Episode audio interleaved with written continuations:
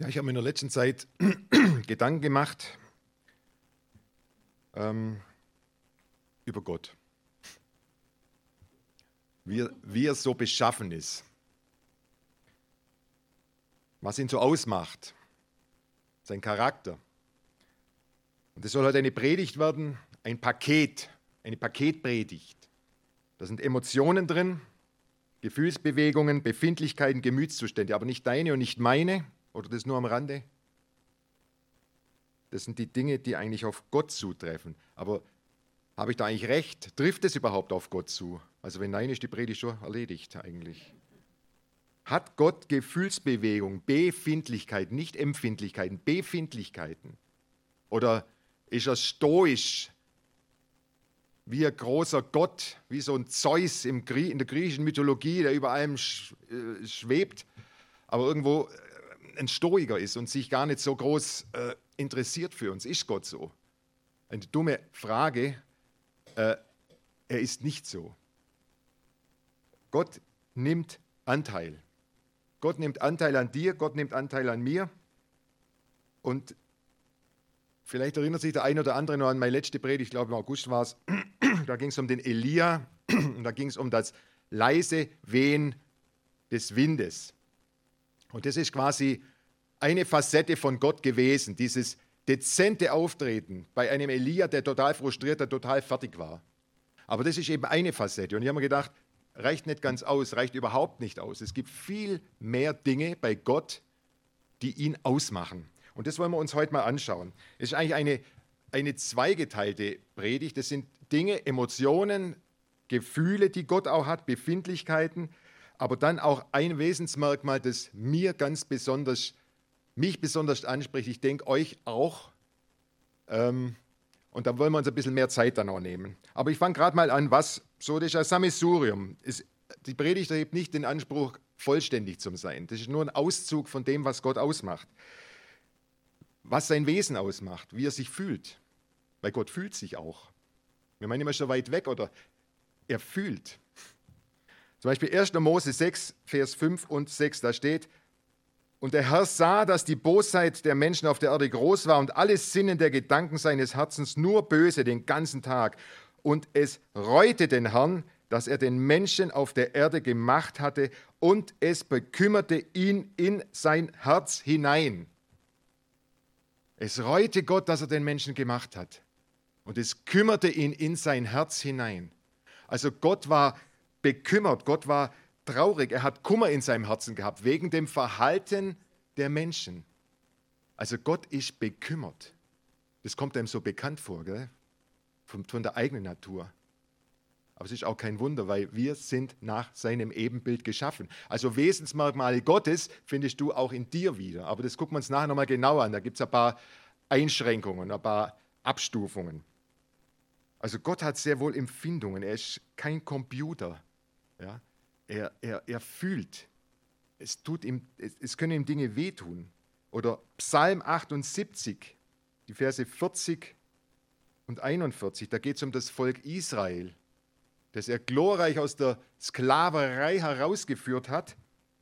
Und da steht dann, Psalm 78, 40 und 41, wie oft waren sie widerspenstig gegen ihn in der Wüste, betrübten ihn in der Einöde Immer wieder stellten sie Gott auf die Probe und kränkten den Heiligen Israels. Also sie haben Gott betrübt und gekränkt. Das kennen wir bei uns doch schon auch, wenn man mal gekränkt ist. Gott, Psalm 78, 40, 78, 7, 8. Ja, 40 und 41. Also Gott kann sehr wohl betrübt sein, kann gekränkt sein. Das muss man sich mal vorstellen. So einen Gott haben wir. Den können wir betrüben, den können wir kränken. Und die Kränkung bei Israel sah so aus, dieses kleine Würmlein, das er herausgeholt hat aus der Sklaverei, dass sie gesagt haben, du meinst es nicht gut mit uns. Du hast uns in die Wüste geführt, hat gesagt, um uns verrecken zu lassen. Wir wären viel lieber da, wo wir hergekommen sind. Da haben wir was zu essen gehabt. Und hier was gibt's? Wachteln, Manna und ab und zu mal Wasser reicht uns nicht. Wir sind nicht zufrieden mit dir. Du meinst nicht gut mit uns. Das ist der Vorwurf von seinem Volk an den allmächtigen Gott. Boah. Da kommt auch schon wieder raus die Gnade Gottes, dass er dieses Volk nicht mit, total ausradiert hat. Ja. Er ist aber gekränkt. Es schmerzt ihn. Es schmerzt ihn in sein Herz. Und jetzt an uns Neutestamentaler. Im Epheser 4, Vers 30 steht auch was. Epheser 4, 30. Da steht, und betrübt nicht den Heiligen Geist, mit dem ihr versiegelt worden seid, auf den Tag der Erlösung hin. Also wir, wir können Gott betrüben. So wie es Israel konnte, können wir es auch. Wir, die versiegelt sind mit dem Heiligen Geist, können uns so benehmen, als wenn wir nicht versiegelt wären. Und das macht Gott traurig. Es geht dann nicht darum, dass wir meinen, es steht Gott mit der Keule da und du hast wieder was falsch machst, batsch, gibt es wieder eine drauf, sondern es macht Gott einfach traurig, wenn ich sündige. Es macht ihn traurig. Und ich denke, da muss man sich immer wieder das vor Augen halten, dass, was wir für Verantwortung haben, wenn wir Kinder Gottes sind. Es geht primär nicht nur darum, wie wir untereinander erscheinen oder wirklich sind, dass wir einander kein Anstoß sind, ganz wichtig. Aber noch wichtiger ist, dass wir Gott kein Anstoß sind, in erster Linie. Unser Verhalten, unsere Gedanken, das, was uns ausmacht, unsere Ehrlichkeit. Ja? Also Gott empfindet da ganz, ganz intensiv. Offenbarung 6, die Verse 15 bis 17. Offenbarung 6, 15 bis 17. Da geht es schon dem Ende zu. Und die Könige der Erde und die Großen und die Obersten und die Reichen und die Mächtigen und jeder Sklave und Freie verbargen sich in den Höhlen und in die, in die Felsen der Berge. Und sie sagen zu den Bergen und zu den Felsen, fallt auf uns und verbergt uns vor dem Angesicht dessen, der auf dem Thron sitzt und vor dem Zorn des Lammes. Denn gekommen ist der große Tag ihres Zorns und wer vermag zu bestehen? Der Zorn des lebendigen Gottes, Vater und Sohn. Zorn des Lammes passt fast gar nicht. Lamm ist doch nicht zornig und Jesus ist doch so sanft. Ja, Jesus ist sanft. Aber Jesus kann auch zornig sein und Jesus wird zornig sein über die Sünde dieser Welt, über Menschen, die zum Schluss nicht bereit sind, Buße zu tun über ihre Werke, die unbußfertig bleiben und sich lieber die Zunge abbeißen, als umzukehren und Gott die Ehre zu geben. Und darüber entbrennt der Zorn Gottes. Also Gott kann sehr wohl auch zornig sein. Also dieser liebe Gott, den man uns immer oftmals so vorproklamiert, Gott ist die Liebe, ja, aber Gott kann auch zornig sein. Und sein Zorn ist heilig. Das ist ganz wichtig. Noch eine Steigerung, aber dann kommen wir auch zu positiveren Dingen. Offenbarung 2, Vers 6. Das ist eins der Sendschreiben an die Gemeinde in Ephesus. Das ist ja so ein, so ein Gemisch, wo man sagen muss, Gott auf der einen Seite er lobt die Gemeinde, er tut sie aber auch in einer gewissen Weise kritisieren, weil die Gemeinde die erste Liebe verlassen hat. Aber er lobt sie dafür, dass er sagt, aber dies hast du, also das hast du gut gemacht, das passt bei dir, dass du die Werke der Nikolaiten hast, die auch ich hasse, also Hass. Ja. Es geht um Nikolaiten, wir wissen nicht genau, was es ist, aber es muss eine Irrlehre gewesen sein. Etwas, was nicht dem Wort Gottes entspricht. Etwas, was gravierend abgewichen ist und wo Leute verführt worden sind. Und müssen wir aufpassen, Gott hasst nicht die Nikolaiten. Das wäre grottenfalsch. Er hasst nicht die Nikolaiten, sondern ihre Werke, ihre falsche Lehre. Und da ist Gott eindeutig. Und ich denke auch gerade für uns ist es wichtig, dass wir in der Lehre bleiben, fest in der Lehre ver, ver, verwurzelt bleiben. Weil Gott meint es ernst, das ist heilig hier. Und da dürfen wir keine Abstriche machen und auch nichts hinzufügen, was nicht reingehört.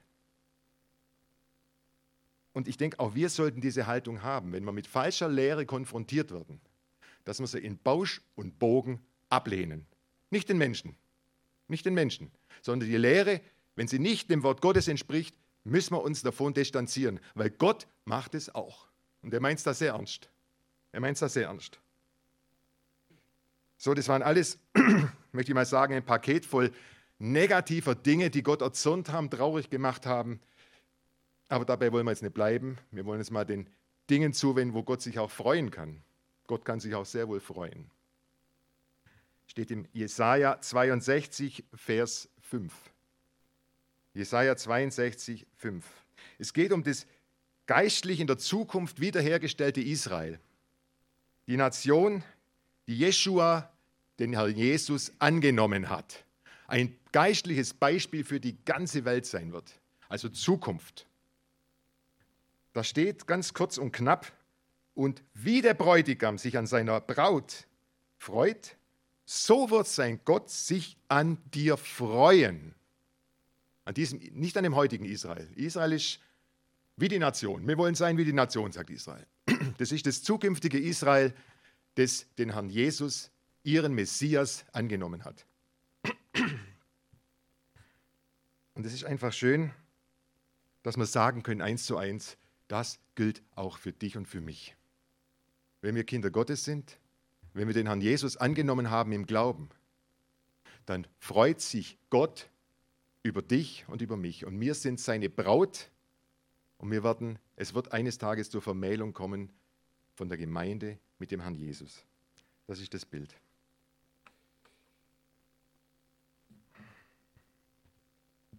Ja, jetzt haben wir ein paar Punkte gesehen, was Gott ausmacht. Gott kann Dinge bereuen, er kann im übertragenen Sinne, er kann bekümmert sein, betrübt sein, gekränkt sein, traurig sein, zornig und auch hassen. Nicht Menschen, sondern Umstände, Situationen, Auslegungen. Und wie schon gesagt, der Mensch ist ja nach seinem Ebenbild geschaffen und diese Punkte finden wir in uns auch wieder. Und es sind Dinge, die, wo man auch vielleicht vorsichtig sein muss. Es gibt Dinge, die bei Gott sehr gut sind. Ach, Dankeschön. Die bei Gott sehr gut sind, aber bei uns ins Gegenteil gekehrt werden können. Also wenn ein Gläubiger von heiligem Zorn spricht bei sich, äh, bin ich schon vorsichtig. Also ich bin einer, der leicht zum Zorn neigt. Gott hat schon viel bewirkt, aber es ist besser, aber noch nicht gut. Ich erlebe gerade familiär eine Situation, hat nicht, mal bei einer Frau, sondern anderweitig, wo ich an der Kippe stehe zum Zorn und wo Gott mich immer wieder zurückruft. Weil das Wort Gottes sagt, der Zorn des Mannes bewirkt nicht Gottes Gerechtigkeit. Punkt. Und wenn ich hundertmal im Recht bin, ich muss das zügeln. Und der Heilige Geist gibt mir die Gnade und die Kraft dazu und da bin ich auch froh dafür. Ich will mich nicht versündigen. Wir müssen nicht alles gutheißen, aber wir müssen wissen, dass wir nicht über ein Maß, über eine rote Linie gehen. Weil letzten Endes steht da in der Schrift, die Rache ist mein, spricht der Herr. Das muss nicht ich machen. Gott schafft Recht. Gott ist der Gerechte. Und das müssen wir festhalten. Wir sind nicht die, die mit der Faust auf den Tisch hauen. Das dürfen wir nicht sein. Und wenn wir es gemacht haben, dürfen wir Buße tun. Ja, es kann manches wirklich ins Gegenteil äh, gedreht werden. Wir können auch betrübt und gekränkt sein. Durchaus möglich. Ja? Aber es kann auch sein, dass wir einfach, ich sage es mal knallhart, eine beleidigte Leberwurst sind weil ich reinkomme und keiner hat mich gegrüßt. So, keiner sieht mich. Boah, toll. Ja? Bin ich betrübt und gekränkt. Aber nicht zu Recht, ich bin eine beleidigte Leberwurst. Das gilt nicht. Ja? Ich kann auch Freude empfinden, große Freude. Ja, ja, Amen, pass auf. Große Freude, wenn einer missbaut, wenn einer auf die, sorry, auf die Schnauze fliegt und sagt, das das finde ich gut, dass das dem so passiert ist. Der hat es verdient. Kann ich auch Freude haben, weißt du, das ist auch Freude. Aber Schadenfreude. Böse, böse, böse. Das ist nicht vom Herrn. Also die guten Eigenschaften Gottes, die bei uns auch zu finden sind durch den Sündenfall, manches ist pervertiert, auf den Kopf gedreht. Leider. Leider. Aber da dürfen wir uns immer wieder neu vom Geist Gottes auch zurechtbringen lassen. Das ist das Gute. Ja? dass wir wieder auf den, auf den schmalen Weg kommen, auch Buße tun. Das ist ganz wichtig. Ja.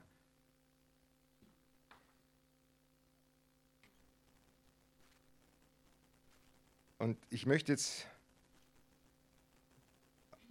Eigenschaften vom Herrn weitergeben, die mich in der Vorbereitung sehr, sehr, sehr angesprochen haben. Jakobus 5, Vers 11. Jakobus 5, Vers 11. Siehe, wir preisen die glückselig, die ausgeharrt haben. Vom Ausharren Hiobs habt ihr gehört und das Ende des Herrn habt ihr gesehen, dass der Herr voll innigen Mitgefühls und barmherzig ist. Voll innigen Mitgefühls und barmherzig. Das sind Eigenschaften, die berühren mich zutiefst. Ich denke dich auch. Das, da steht nicht, er hat Mitgefühl oder Mitleid, sondern er hat inniges Mitgefühl. Das heißt, es ist etwas, was tief drin im Wesen, im Charakter Gottes verankert ist. Das ist nicht Mitleid, das ist Mitgefühl. Er leidet mit einem mit, aber wirklich im tiefsten Sinne und nachhaltig. Bei uns oder bei mir kann das so sein, wenn mir jemand sagt, so und so geht, mir sagt, ja, ich bete für dich. Ja, das mache ich ein, zwei Mal. Und dann bin ich schon wieder bei meinen Problemen. Ich habe es ja auch nicht so leicht und das passt nicht und das passt nicht und das passt nicht. Sagt man sich nicht so bewusst, aber man kann schnell die Dinge vergessen. Aber Gott bleibt dran. Möchte aber allerdings auch, dass wir das auch mehr und mehr lernen, dran zu bleiben am anderen, an der anderen. Wenn, wenn, wenn eine Not da ist, dass wir das begleitenderweise mittragen. Und das ist das Schöne, inniges Mitgefühl und barmherzig. Das ist ein Teil des Wesens von Gott. Und diese Barmherzigkeit, ich finde sie so schön, es ist kein Gott, der dir deine Schwachheit oder mir meine Schwachheit um die Ohren haut. Das macht er nicht. Er hat inniges Mitgefühl. Er fühlt mit und möchte aber, dass sich Dinge ändern. Aber er ist keiner, der reinschlägt. Das ist schön, dass wir diesen Gott haben. Und ich habe in der Situation an Petrus gedacht, der so vollmundig gesagt hat, wenn dich alle verlassen, ich nicht. Er ist der Tolle, der, der Rest ist die Gurkentruppe, ich stehe es durch. Und dann, bevor der Hahn gekräht hat, hat der Petrus den Herrn Jesus dreimal verleugnet. Den kenne ich nicht. Wer soll das sein? Noch nie gehört den Namen. Und dann die Situation, ich glaube im Lukas ist es, wenn man nicht ganz sicher.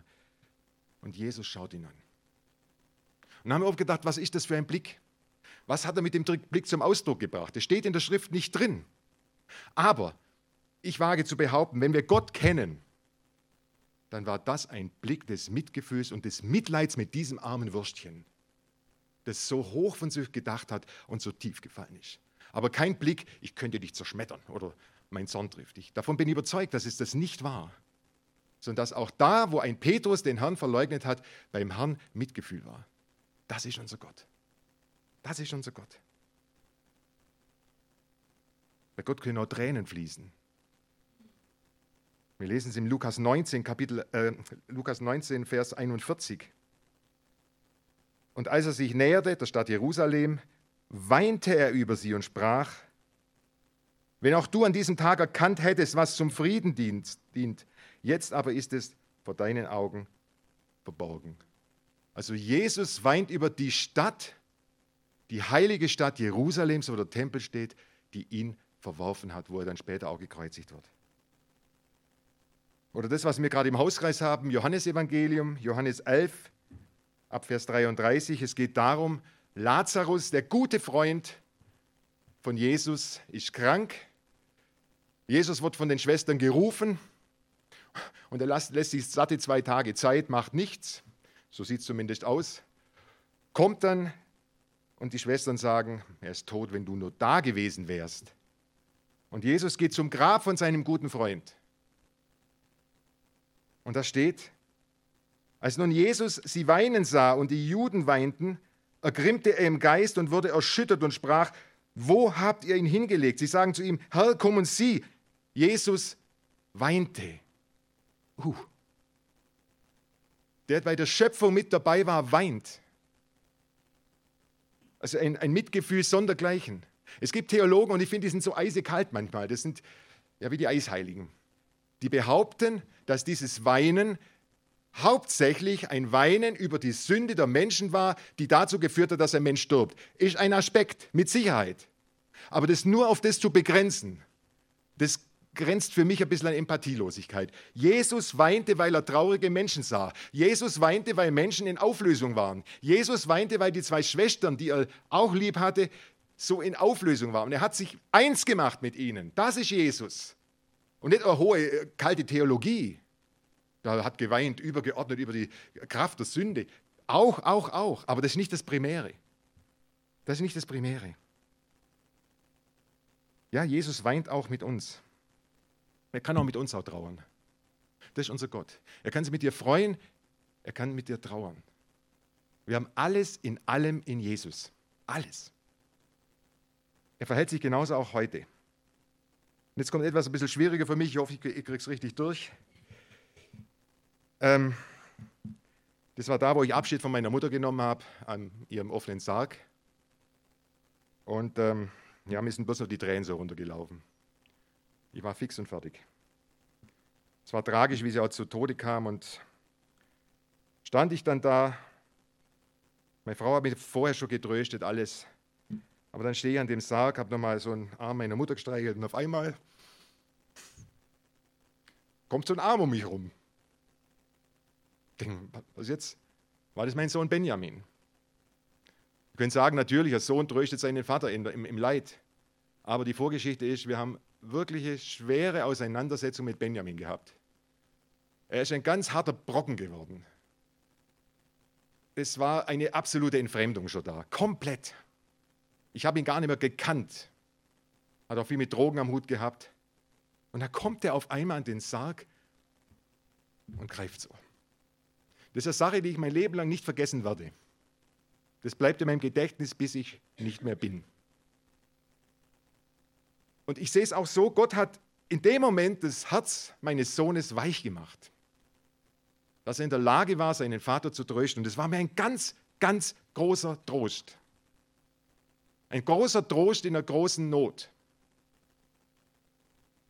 Aber wisst ihr, wenn ich sehe, dass ein Mensch schon so ein großer Trost sein kann für einen anderen Menschen, in dem Fall der Sohn Benjamin für den Vater Uli Hartmann, um wie viel größer ist der Trost, den du und ich von unserem Gott bekommt. Um wie viel größer ist es? Wenn Gott seinen Arm um dich legt in deiner Not, wenn Gott dich in seine Arme einschließt, in deiner Trauer, in dem Unverständnis, das du vielleicht hast in der Familie, in dem was kaputt geht gerade. Und Gott sagt, und ich tröste dich, wie eine Mutter ihr Kind tröstet. Das ist unser Gott.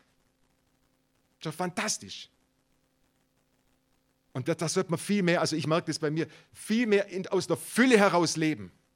Das viel mehr in der Fülle annehmen, was Gott uns anbietet. Diese liebevolle, wunderbare Art, sich in die Arme des Vaters fallen zu lassen oder an der Brust des Herrn zur Ruhe zu kommen, wie der Jünger Johannes. Zur Ruhe kommen in der Not, in dem, was dich umtreibt. Gott meint es gut mit uns. Das ist der größte Seelentröster, den wir haben können, der uns am besten versteht, der keinen von uns übersieht. Aber wir müssen halt auch zu ihm gehen. Er kommt schon auch zu uns, aber wir müssen zu ihm gehen, in seine Arme gehen, wie der verlorene Sohn, der zum Vater kommt und der Vater nimmt ihn beschmutzt, wie er war, ist ihm wurscht. Das ist Gott, ein liebender Gott.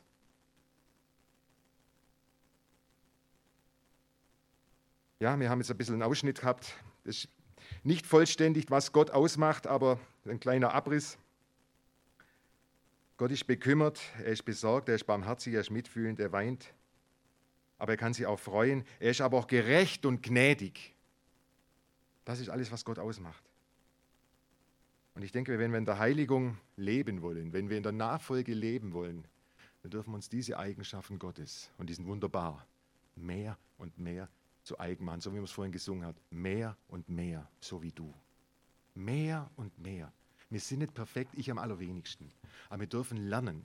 Das ist die, etwas banal ausgedrückt, die Schule Gottes, wo wir weiter reingehen sollten. Und ja, nicht meinen, wir sind so und so lange im Glauben, ich habe es jetzt gefressen, ich habe alles drauf. Haben wir eben nicht. Haben wir nicht. Wir sind bis zum Ende Lernende. Aber wir haben einen guten Lehrer. Der ist super. Der ist klasse. Ja? Und was uns immer im Weg steht, oder mir zumindest, ist mein natürlicher Mensch. Das, was mich von Natur aus ausmacht, mein Charakter. Geerbt von dem, von dem, von dem, von dem Urgroßvater und vom Großvater auf den Vater, auf mich. Und da kann ich mich schön entschuldigen. Nein, das gilt nicht. Gott möchte mich rausreißen aus dem. Wenn ich charakterlich irgendwo nicht so okay bin, sagt Gott, aber ich bin stärker als deine negativen Charaktereigenschaften, du möchtest sie zum Guten wenden. Ja? Und wir sehen das bei so vielen Leuten in der Schrift auch. Von einem halb tollwütigen Paulus. Wie ist der ruhig geworden? Ja? Oder Petrus auch. Gott arbeitet an uns und das ist schön, wie in einer Skulptur, dass sie besser und schöner wird. Dass wir nicht so bleiben müssen mit den Ecken und Kanten. Und Gott gibt nicht auf mit uns, das ist auch gut.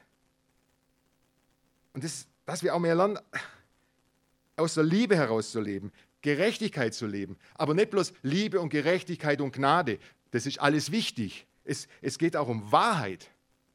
Es geht auch um Wahrheit, Liebe und Wahrheit. Ich höre oft in Kreisen immer die Gnade, die Gnade, die Gnade. Ja, die ist ganz wichtig. Das ist der Humus, auf dem wir wachsen dürfen.